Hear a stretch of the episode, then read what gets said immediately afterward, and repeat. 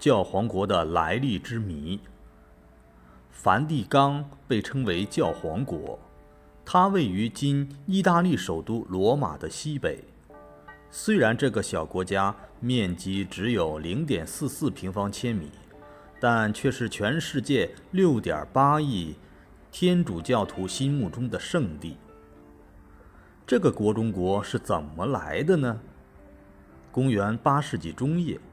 法兰克三国莫洛温王朝的宰相矮子批评，即查理大帝之父，为了篡夺王位，迫切需要罗马教会给予政治上的支持。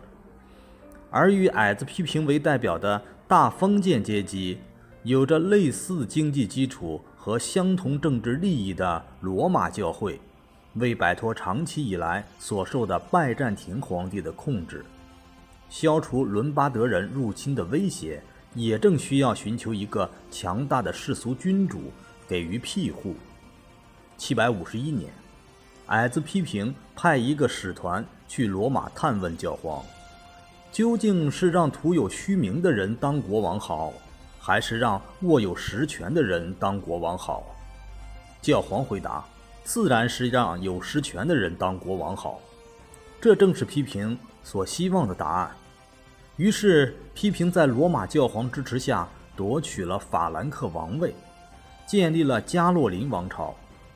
756年，为报答教皇，批评把从伦巴德人手中夺来的今意大利中部拉文纳地区的大片土地送给了罗马教皇，史称“批评献土”。出于双方各自的需要，西欧王权与教会权的最初联盟建立起来了。介于这个联盟，天主教逐渐抬头，并靠批评所限之地建立起了教皇国。教皇由单纯的天主教世界的精神领袖担任。罗马教会消除了伦巴德人的威胁，摆脱了拜占庭皇帝的控制，压制了罗马贵族的叛乱。矮子批评及其继承人也依靠这个联盟，将势力向西扩展至意大利。做了罗马人的皇帝，成了西罗马帝国传统的合法继承者，可与拜占庭皇帝平起平坐。七百七十四年，查理曼又把贝尼文托和威尼斯等城市赠予教会。九百六十二年，德皇奥托一世不仅赠予教会大片土地，并且还把该地方的行政、司法、财政等大权也赠予教会。教皇和教皇国的势力日益强大。教皇国的形成是中古世纪欧洲的重大事件。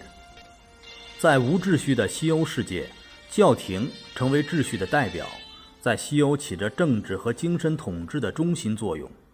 查理曼帝国解体之后，西欧再度陷于分裂。这时，罗马教会成为西欧唯一的权力中心。